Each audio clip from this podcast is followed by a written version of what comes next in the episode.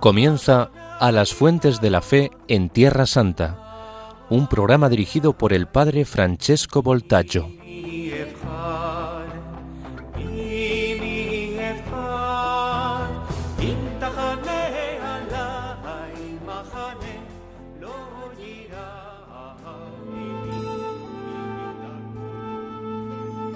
שלום לך מרים, שלום לך מרים, שלום לך מרים מליאת طيبوتو موران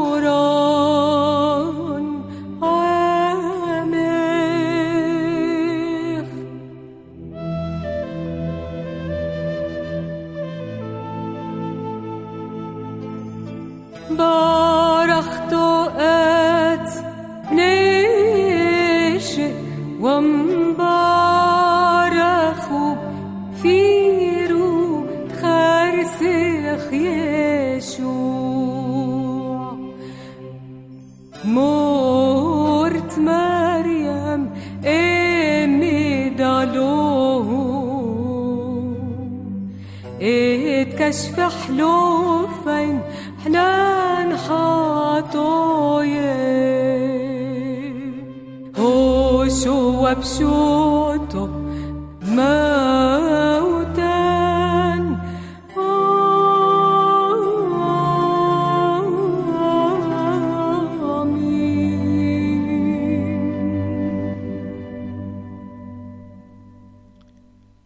Queridos amigos de Radio María, hola a todos, Shalom Lekulechem, Salam al. Deseo en primer lugar recordar aquí al Papa Benedicto, dando gracias a Dios por habernos regalado a este gigante de la fe y de la teología, humilde y fuerte servidor de la verdad, pastor de la Iglesia Universal.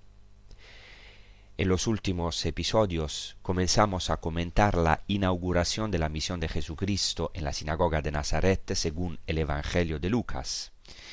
En el octavo día de la fiesta judía de Sukkot se celebra hoy el día de Simchat HaTorah, la alegría de la Torah. Y en este día se termina la lectura de la Torah y se vuelve a empezar. Hoy los judíos tienen un ciclo anual y terminan la lectura de la Torah en este día de Simchat Torah, de la alegría de la Torah. Y el que proclama la palabra, el lector, en esta fiesta es llamado esposo de la Torah, Chatan Torah en hebreo. Él proclama la última sección del libro del Deuteronomio, es a decir, del último libro del Pentateuco, y para evitar que el diablo acuse al pueblo ante Dios y se interponga en la ley, en la lectura de la palabra de Dios, se llama enseguida el segundo lector que proclama el primer pasaje del primer libro del Pentateuco, del Génesis, y este se llama Hatan Bereshit, el esposo del libro del Génesis. Cuidado que esto también está presente en el Nuevo Testamento. El diablo tienta a Jesucristo con las palabras de Dios. No basta con conocer la palabra de Dios, porque muchas veces Satanás se mete entre las interpretaciones de la escritura. Después de esta lectura de la Torá hay una procesión solemne en la que se llevan todos los libros sagrados en triunfo, se besa la Torá, se danza alrededor de la Torá. ¿Por qué? Porque la Torá es la primera novia y la reina de Israel. El lector se llama el esposo de la Torá. Tanto que los judíos la, ven como una novia, la coronan, la, ves, la visten como una novia, la coronan y bailan abrazados a ella en esta fiesta de Simchat Torah. Fijaos que el amor por la Torah, por la palabra de Dios, les permite posponer su matrimonio. Los rabinos hoy aconsejan a la gente que se case. Hoy en día el celibato no está bien visto entre los judíos. Pero en los textos de la tradición oral judía está claro que los que escrutan la Torá, la palabra de Dios asiduamente, pueden posponer su matrimonio. En el Talmud hay encima un rabino que no se casó por amor a la Torah en el tratado Yevamot 63b. De hecho, no estamos llamados a estar solos. Estamos llamados a ser esposos de la Torah, de la palabra de Dios. La palabra de Dios es nuestra esposa, y esto es cierto aún más para todo cristiano. Es muy interesante ver el amor de los judíos hacia la palabra de Dios, como los judíos veneran la Torah. Para nosotros los cristianos también, por supuesto, la palabra de Dios es santa y tenemos un cumplimiento, una novedad por, constituida por Jesucristo. Sabemos que esta Torah, esta palabra de Dios, se hizo carne y vino a habitar entre nosotros y se casó, para así decirlo, con nuestra naturaleza humana. Esto es importante como introducción a la inauguración del ministerio de Jesucristo. Jesucristo mismo aparece como nuestro esposo. Él es el que estamos llamados a abrazar en nuestras vidas, como la palabra viva.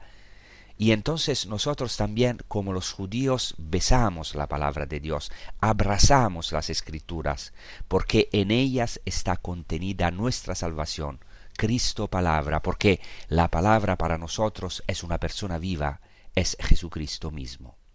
Entonces, nos encontramos en Nazaret, Lucas en el capítulo cuarto dice que Jesús llegó a Nazaret donde se había criado y según su costumbre, el día de descanso, el Shabbat, el sábado, entró en la sinagoga y se puso de pie para leer. Lucas señala que Jesús entra de Shabbat según su costumbre en la sinagoga.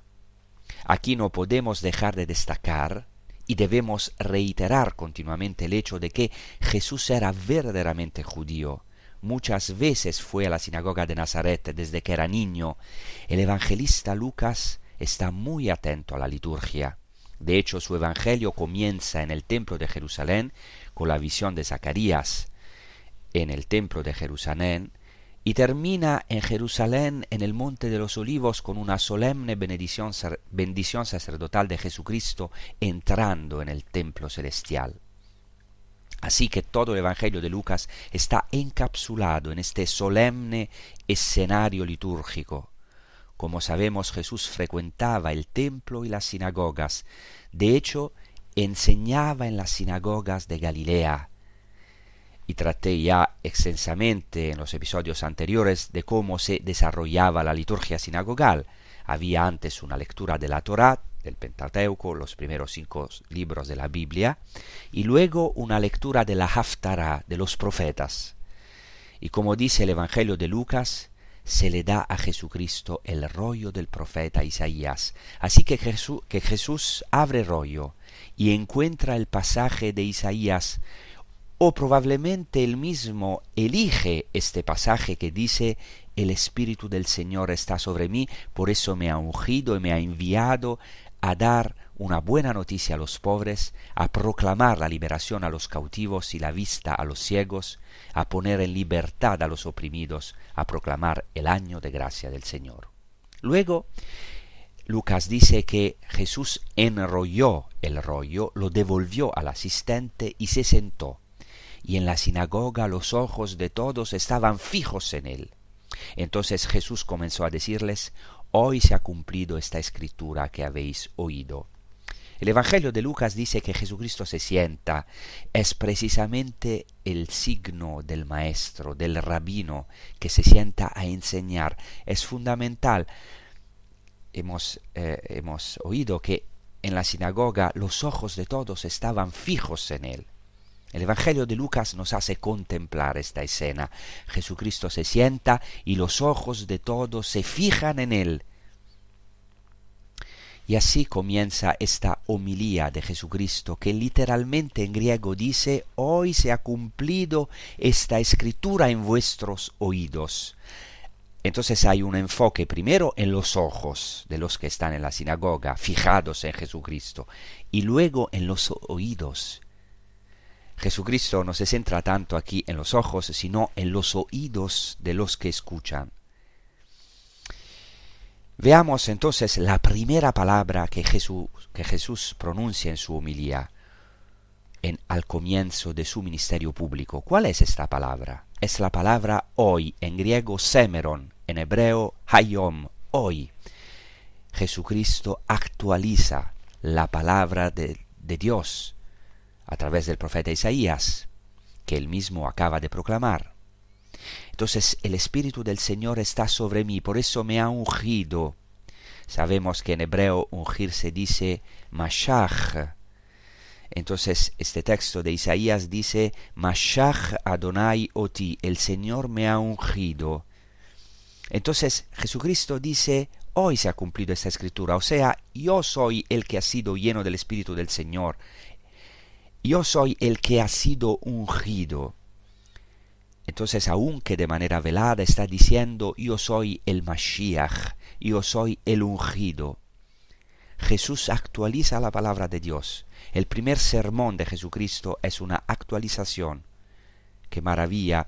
Y de hecho, entre paréntesis digo que la humilía del presbítero, del sacerdote, debe ser siempre una actualización o sea, un actualizar el acontecimiento de la salvación para el creyente de hoy, no se trata de hacer un discurso moralista, sino sobre todo de actualizar la salvación para quien la escucha. Pero cuidado, hoy se habla mucho de actualizar el Evangelio, pero hay que tener cuidado con un peligro, Jesús no quiere reducir el Evangelio al nivel de sus oyentes como desgraciadamente se oye a veces hoy, es decir, algunos intentan bajar el listón del cristianismo diciendo que hay que rebajar el Evangelio a la mentalidad de hoy, a las modas de hoy. No se trata de rebajar la fe a la moda de los tiempos.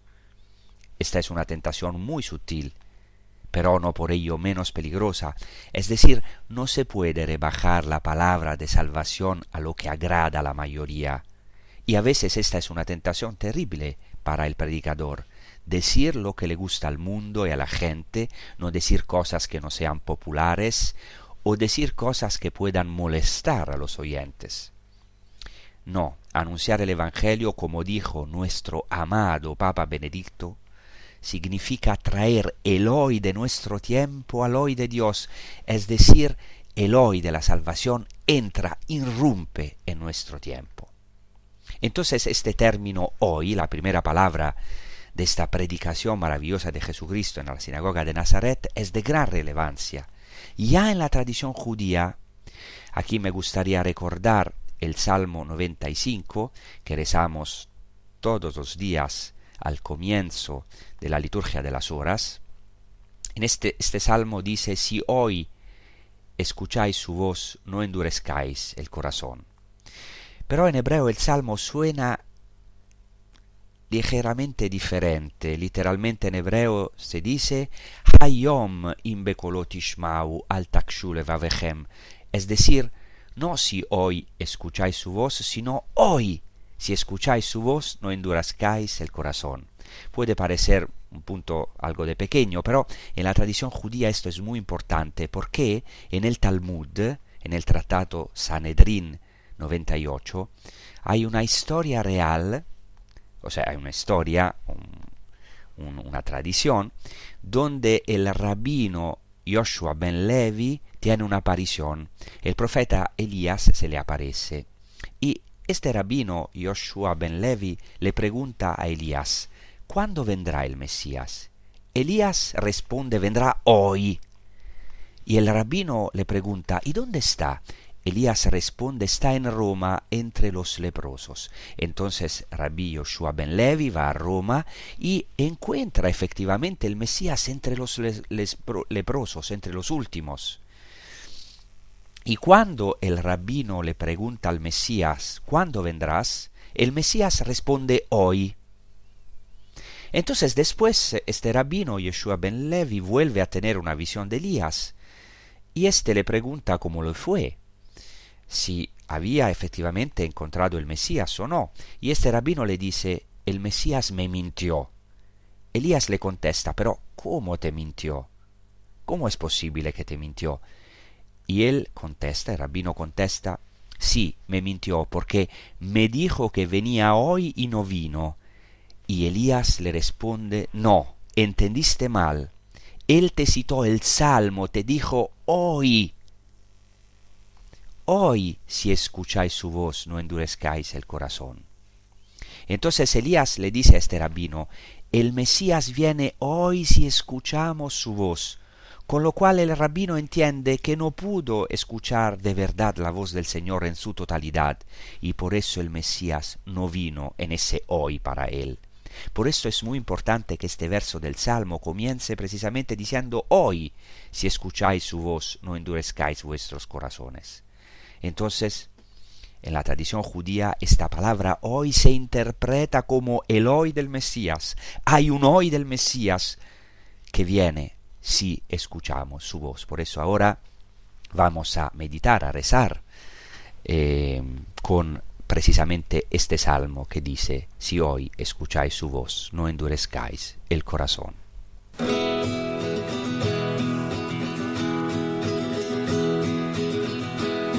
Si hoy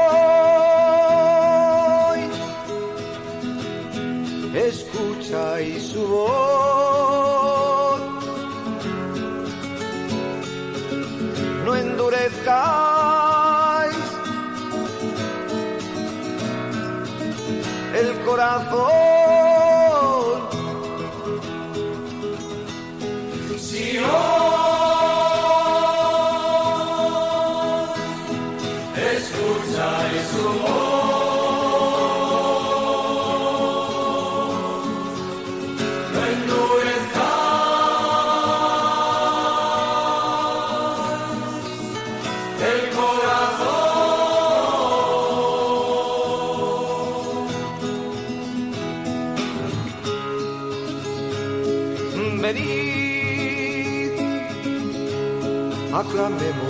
Al Señor. Demos vítores a la roca que nos salva.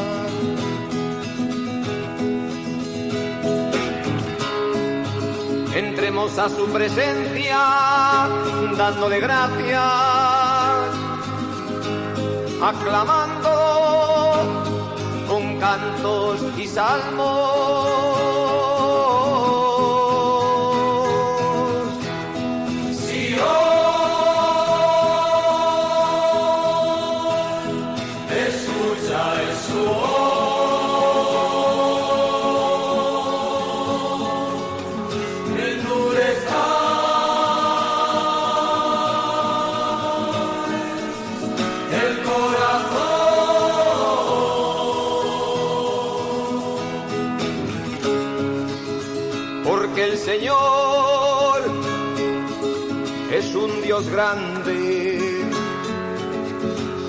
Más grande que todos los dioses.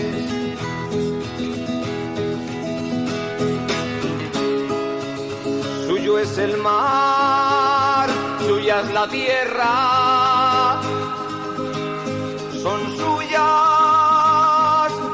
las cimas de los montes.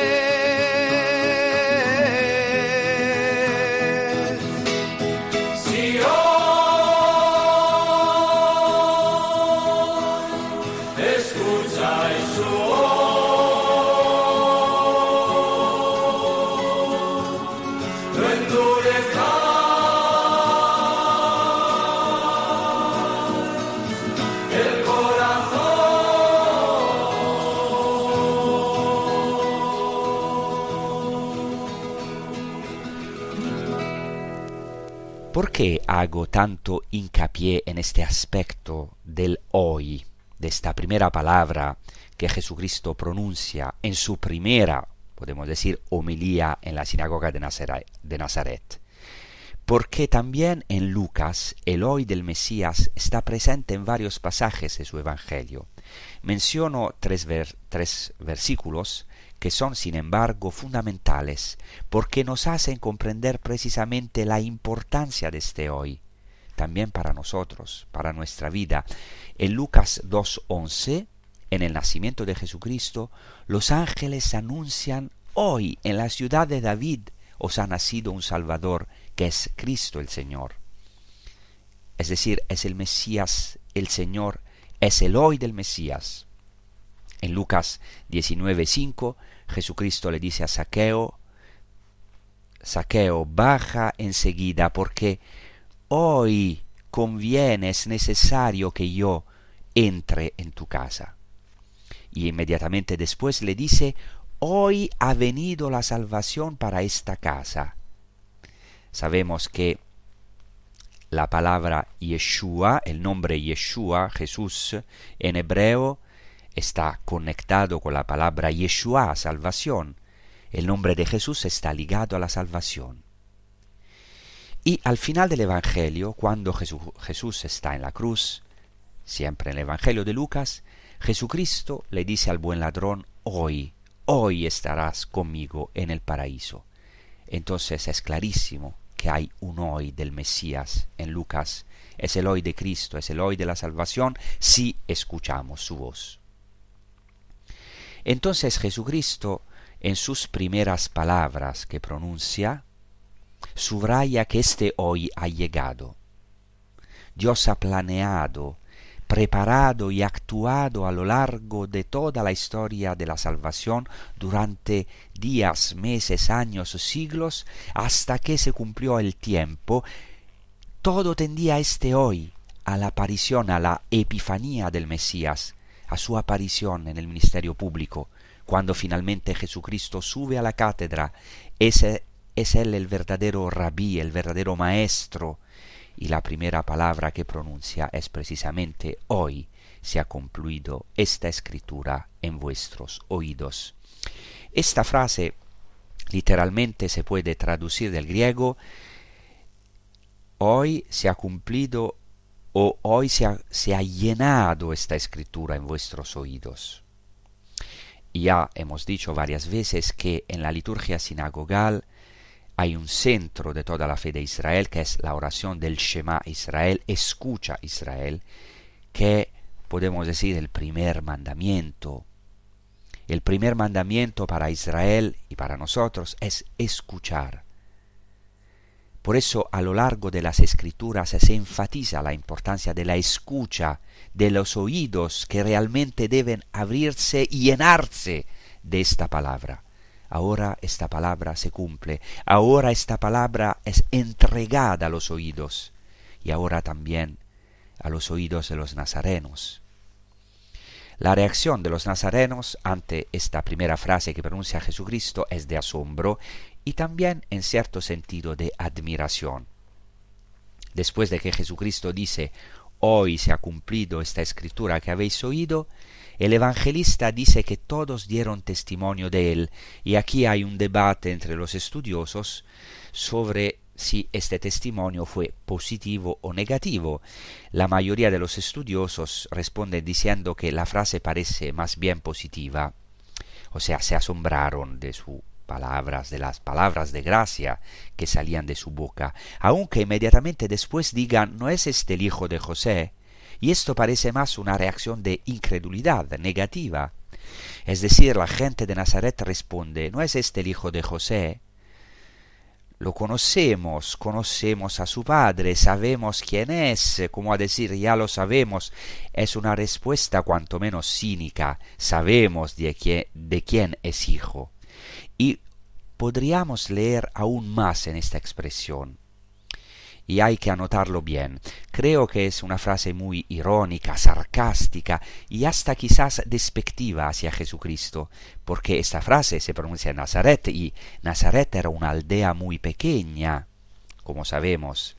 Todo el mundo en Nazaret sabía quién era Jesús, todo el mundo se acordaba incluso había ancianos en la sinagoga sin duda, se acordaban de cómo María se quedó embarazada de repente antes del matrimonio, antes de, las bodas. Y ciertamente eh, no, no, no creían que esto era realmente obra del Espíritu Santo. ¿Quién podía creer eso en aquellos días? Entonces, San José y la Virgen María eran vistos como pecadores, porque José al tomar a María en matrimonio había como reconocido que no habría podido esperar hasta el matrimonio. Así fueron vistos San José y la Santísima Virgen María. Claramente San José, lo sabemos por los Evangelios, esto es totalmente histórico, era el padre putativo de, de Jesús. Y la Virgen María era virgen antes, es virgen antes, durante y después del nacimiento de Jesús. Pero, sin embargo, en Nazaret estaban mal vistos, no eran vistos por lo menos como devotos, como buenos creyentes. Mucho más que hoy, evidentemente, donde las relaciones prematrimoniales son frecuentes, pero en aquellos días era casi impensable. Era una gran vergüenza no llegar virgen al matrimonio. Esto nosotros lo entendemos bien aquí en, Medio en Oriente Medio. Yo ejerzo mi ministerio aquí en Tierra Santa, especialmente en el entorno cristiano árabe, e incluso hoy en día si una chica se queda embarazada en ambiente árabe antes de casarse, esto es una desgracia, una vergüenza para toda la familia. Y por eso esta frase debe leerse con todo su peso, porque se pronunció en Nazaret. Ya eh, podéis ver cómo tantas veces se pasan por alto detalles importantes de los evangelios.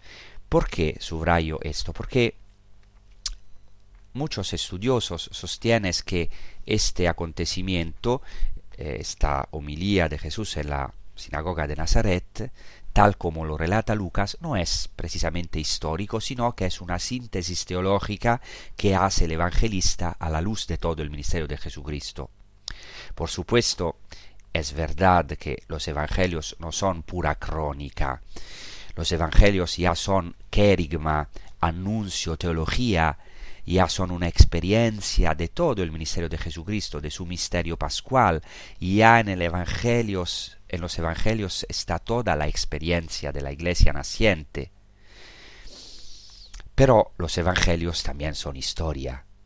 Y tengo mis serias dudas de que este relato tal y como se narra no sea histórico.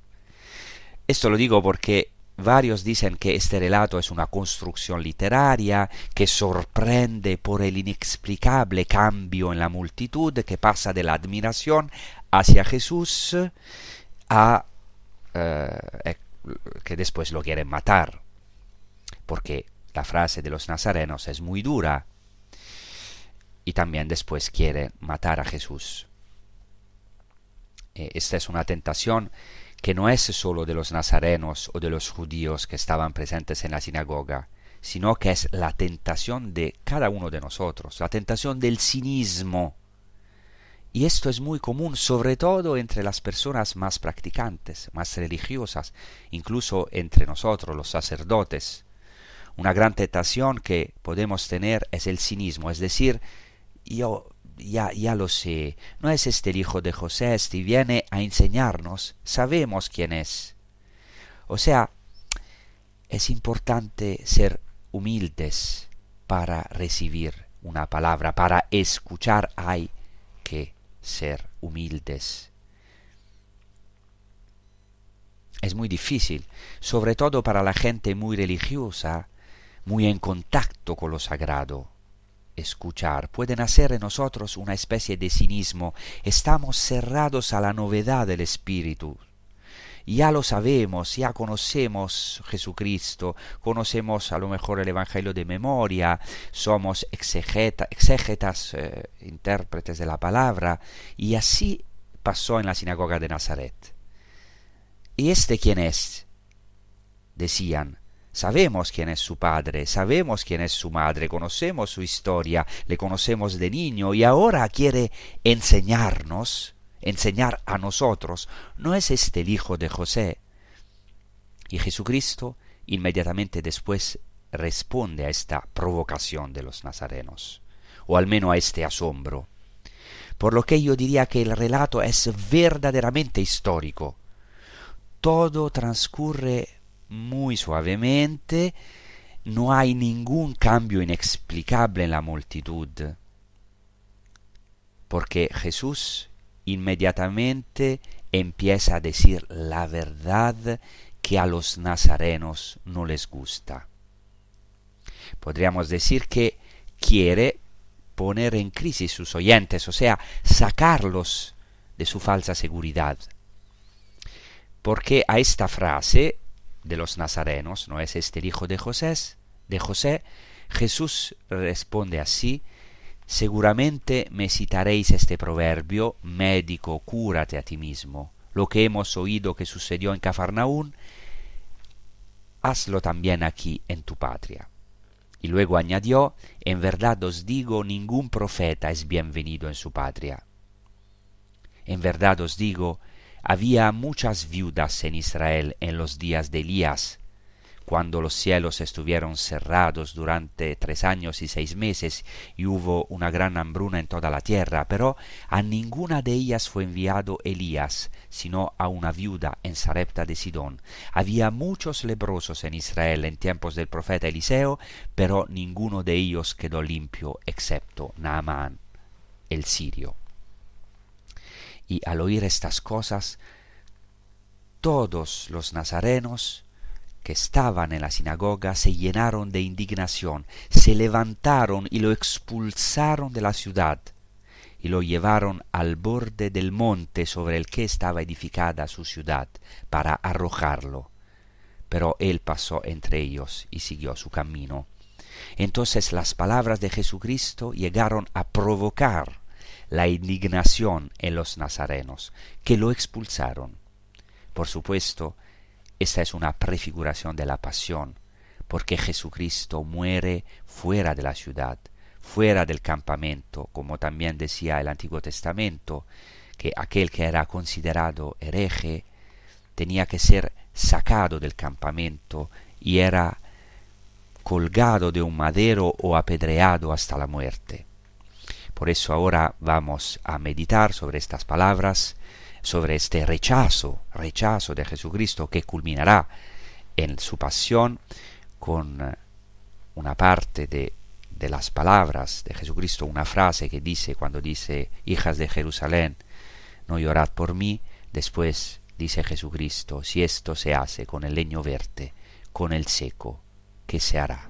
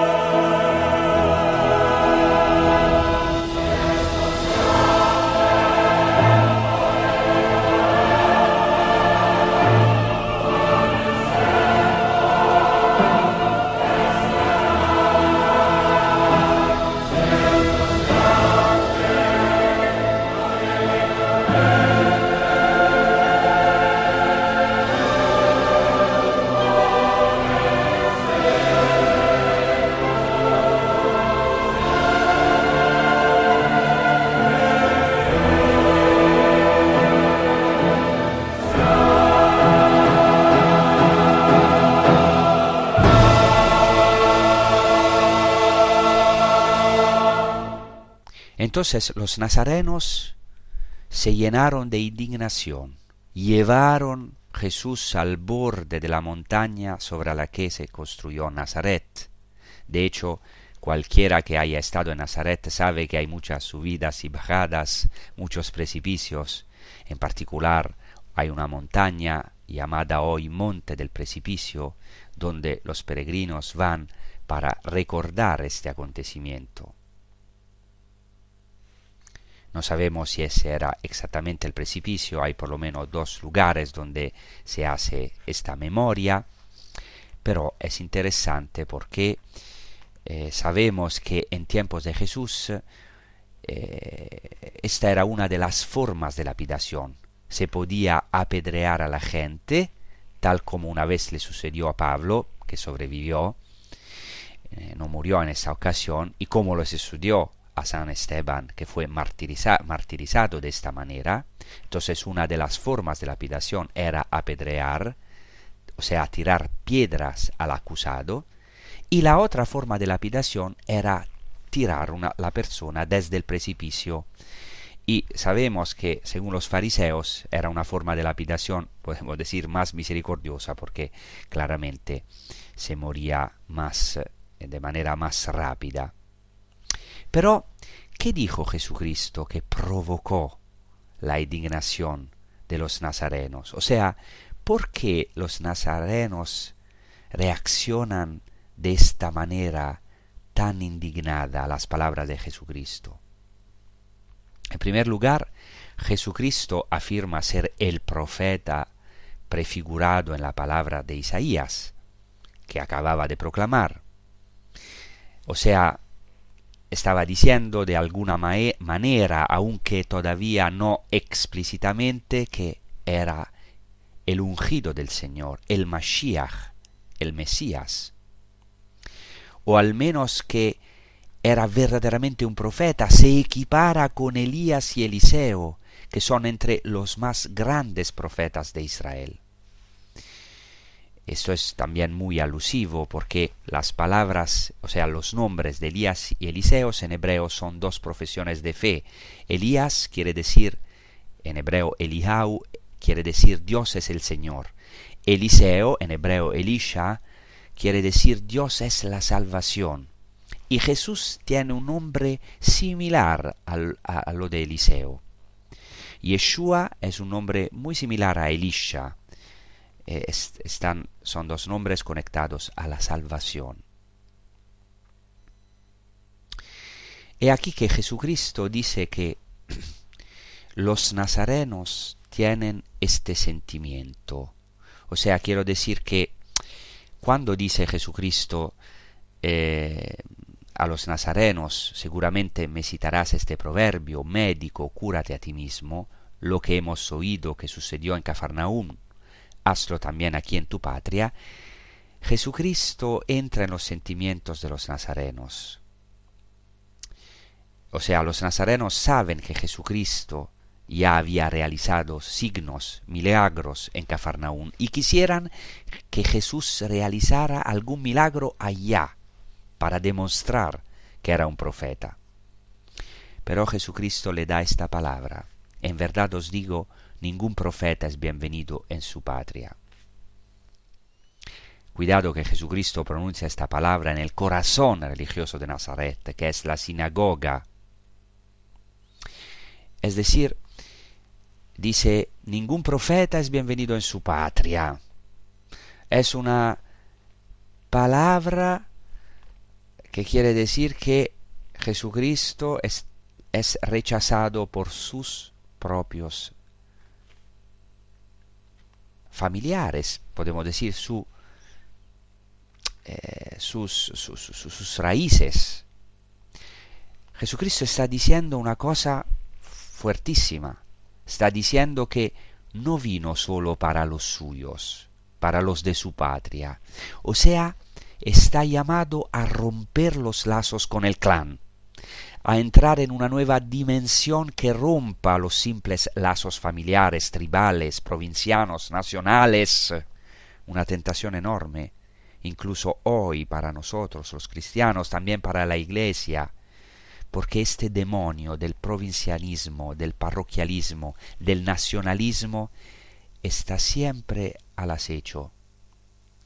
Ya es uno de los mayores peligros para un profeta estar atado solo a la propria patria, al propio pueblo, al propio idioma, al propio clan, estar atado a estos horizontes mezquinos de amor solo al propio país, a la propia ciudad, al propio ombligo al final. No, Un profeta tiene una misión universal. El cristiano tiene una misión universal. Por eso somos católicos. Y católicos quiere decir universales. Como dice la carta de Ogneto, toda patria es para nosotros tierra extranjera y toda tierra extranjera es nuestra patria porque somos ciudadanos del cielo, tenemos otro pasaporte, además del que debemos tener por razones civiles. Y esto molesta mucho al poder establecido. Pero esta es otra historia, dejémosla para otro momento. Claro que cada cristiano tiene también amor a su patria, sin duda, pero nosotros somos hombres del más allá. Somos ciudadanos del cielo. Entonces, como primera cosa, Jesucristo en cierto modo rompe con el clan. Jesucristo mismo dará esta palabra muy fuerte, quien ama a padre o madre más que a mí no es digno de mí, quien ama a hijo o hija más que a mí no es digno de mí. Quien no odia a padre o madre, hermanos, hermanas, no puede ser mi discípulo, dice literalmente el Evangelio. ¿Por qué? Porque Jesucristo está llamado a esta misión universal. Ciertamente no porque no amara a los suyos, no que no amara a su madre, ciertamente esto no, pero quiere decir que está llamado a la libertad, a, a un amor con total libertad. Y luego sabemos que aunque ahora los nazarenos rechazan a Jesucristo, pero Después sabemos de las fuentes que los de Nazaret se adherirán al Evangelio, Nazaret se convertirá en una ciudad cristiana, los mismos familiares de Jesucristo se convertirán a pesar de este primer rechazo, y esto también es una buena noticia. Sabemos que en Nazaret habían judíos cristianos, pero ahora hay una palabra muy fuerte que dice Jesucristo. Eh, decía que Él viene a proclamar el año de gracia del Señor, literalmente en griego el año aceptado por el Señor. Y ahora Jesucristo usa este mismo término, retoma esta palabra del profeta Isaías, pero le da la vuelta, dice, ningún profeta es aceptado, bienvenido en su propio país. Es decir, está diciendo a los nazarenos, cuidado, porque no tienen que estar tan seguros de que acogeréis la salvación. Tanto es así que inmediatamente después habla de que la salvación fue acogida por dos paganos. Aquí está el punto. O sea, esta es realmente la gota que colma el vaso. Jesucristo dice, había muchas viudas en Israel en los días de Elías, cuando se cerraron los cielos por tres años y seis meses y hubo gran hambre en toda la tierra, pero a ninguna de estas viudas de Israel fue enviado Elías, sino a una viuda en Sarepta de, Sidón. ¿Qué quiere decir? A una viuda pagana, que no pertenecía al pueblo de Israel. Y de nuevo dice, había muchos leprosos en Israel en tiempos del profeta Eliseo, pero ninguno de ellos fue limpiado excepto Naamán el sirio, o sea, un general del ejército pagano, Ciro, tenemos aquí dos paganos. Entonces los nazarenos entienden muy bien. Casi parece que Jesucristo provoca a sus conciudadanos, a los que conoce bien, porque no hay que olvidar que Jesucristo durante la mayoría de su vida vivió en Nazaret, con sus conciudadanos, los conocía bien, uno a uno, aparte de que evidentemente Jesucristo sabía lo que había en el corazón de cada hombre, como dice el Evangelio de Juan. Entonces, ahora habla de la salvación que no recibió nadie en Israel sino dos paganos. Podríamos así decir paradójicamente que toma los dos peores ejemplos que podría haber tomado en las escrituras. O sea, ¿qué está diciendo Jesús básicamente a los nazarenos? Le está diciendo, no penséis que tenéis la salvación en el bolsillo, porque yo soy de Nazaret. O sea, no os ocurra decir lo que hiciste en Cafarnaún, hazlo aquí. Como a decir, somos tuyos, te conocemos bien, eres de los nuestros, ¿quién te crees que eres? Vamos, haz algún milagro. Esta es la gran tentación. La conocemos bien. Los cristianos de Tierra Santa yo vivo en Tierra Santa, tienen verdaderamente grandes virtudes. Estoy, por ejemplo, verdaderamente admirado por su acogida y, y, y, han resistido durante tantos años, han conservado su fe como minoría aquí en Tierra Santa, pero tienen un poco de esta tentación. O sea, Jesucristo lo tenemos en nuestra sangre, y yo también. Yo, yo, he nacido en Roma, nací a pocos kilómetros del Vaticano, y yo también puedo tener esta tentación. O sea, la tentación de decir, nosotros somos de Tierra Santa, llevamos a Jesús en la sangre, tenemos derecho a la salvación, para nosotros está en casa. Yo también puedo decir, yo he nacido cerca del Vaticano, o algunos pueden decir, yo soy amigo del párroco, voy a la parroquia desde niño, me lo so todo, pero Jesucristo dice a los nazarenos y a nosotros, tened cuidado, tened cuidado. Hoy ha venido la salvación, claro, la salvación es hoy para vosotros. El reino de Dios ha llegado a vosotros. Yo soy el mismo reino de Dios, dice Jesucristo. Pero tened cuidado. No estéis tan seguros de vosotros mismos. No estéis tan seguros de que al final merecéis la salvación. Porque estáis en la casa de Jesús.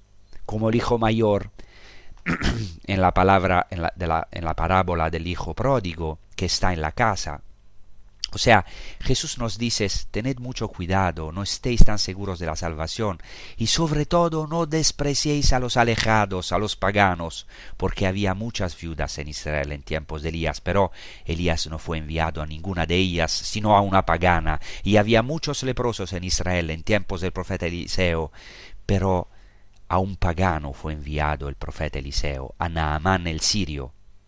Entonces nos dice el Señor, cuidado, tú que estás tan cerca, tú que estás tan cerca, tú que dices que estás tan en contacto con las cosas sagradas, porque quizás hoy el Mesías no ha venido por ti. Eh, Jesús nos dice esto a todos, me lo dice también a mí. Francesco, ten cuidado, tú quizás haces catequesis en Radio María, eres doctor en arqueología, Sagrada Escritura, vives en Tierra Santa, te crees tan familiarizado con Jesucristo, ten cuidado. Por eso Jesucristo dice, las prostitutas y los publicanos irán delante de vosotros en el reino de Dios. Y también Jesucristo alabó la fe del centurión de un pagano en Cafarnaún, porque los judíos de Cafarnaún decían, eh, Él merece que tú, Jesús, le hagas este milagro.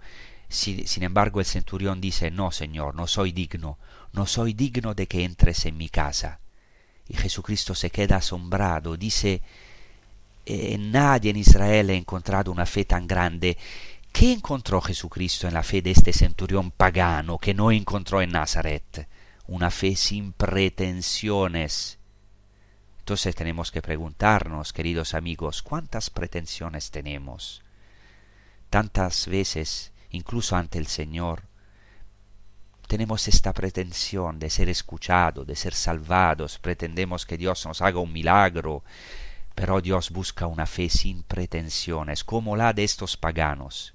Y así hoy el Señor, a través de esta palabra, de este acontecimiento, acontecimiento histórico que tuvo lugar en Nazaret, viene a desquiciar tal vez nuestras falsas certezas y sobre todo viene a buscar en nosotros una fe sin falsedad, porque, esto es el punto, no merecemos la salvación. La salvación es una gracia gratis dada, gratuita, algo gratuito. Por eso ninguno de nosotros puede despreciar a los alejados, a los paganos, a los pecadores. Quizá cuántas veces hemos visto en nuestra vida a personas muy cercanas a la iglesia vivir con un esfuerzo, con una amargura, mirando quizá siempre la paja en el ojo ajeno, y en cambio no hemos encontrado esta gratuidad algunas veces, porque la salvación es algo absolutamente gratuito, que no merecemos, no nos pertenece, es algo que se nos ha dado y que no merecíamos. Por eso hoy el Señor también nos llama, a través de esta palabra, a liberar nuestro corazón de este cinismo con la gracia de Dios. El mayor peligro, uno de los mayores de nuestro cristianismo, el peligro de considerar que ya no sabemos las catequesis de memoria, que ya sabemos muchas cosas y no sentirnos verdaderamente pobres, necesitados de salvación. Por eso Jesucristo dirá, bienaventurados vosotros los pobres, pero ay de vosotros los ricos, porque ya tenéis vuestra consuelo, ya tenéis vuestra salvación. Pues bien, pidamos hoy al Señor, incluso a través de estas pobres palabras mías, que escuchemos de verdad, que se cumpla en, nuestros oídos esta palabra de Jesucristo. ¿Cuántas veces, cuántas veces eh, nos puede pasar, ¿no? Que e incluso en los sitios de internet, en la prensa, hablamos como quien ya lo sabe todo, siempre señalando con el dedo al otro, diciendo que es un hereje. Es muy fácil acusar el otro. Más difícil es acusarse a uno mismo. De hecho, los padres de la Iglesia dicen que no hay otro camino para la paz que acusarse a uno mismo. Obviamente no como nos acusa el demonio. Ojo, no, no, no quiere decir esto que tenemos desesperar de la salvación, sino que significa Señor, no soy digno, no me merezco. Tal vez si algún otro pecador pagano hubiera recibido los dones que yo he recibido de ti, hubiera escuchado las palabras que yo he escuchado, ya sería mucho más santo que yo. Yo, en cambio, con los dones que he recibido, todavía a lo mejor estoy muy lejos de parecerme a ti, Señor Jesucristo. Es decir, y eso es lo que dicen los padres del desierto, no hay otro camino para el hombre para conseguir la paz que acusarse a sí mismo y considerarse el último y el peor de todos. Y esto quiere decir no desprezar a nadie, no creerse mejor que nadie, de ningún pagano, de ningún lejano, ni siquiera de los peores pecadores de la tierra, sino considerarse salvado por gracia, por Jesucristo, como dice Santa Teresa de Lisieux. Su padre espiritual una vez le, había dicho que nunca en su vida había cometido un pecado mortal, pero ella decía no me considero mejor que ninguno de los pecadores de la tierra, porque si no hubiera tenido la gracia de Dios estaría en los peor, entre los peores pecadores de la tierra. Y de hecho sabemos que en su agonía Santa Teresa de Lisieux tuvo unas tentaciones muy grandes. Dice en un momento eh, eh, Teresa de Lisieux, he tenido las tentaciones más terribles. Pues bien, considerémonos, considerémonos también nosotros así.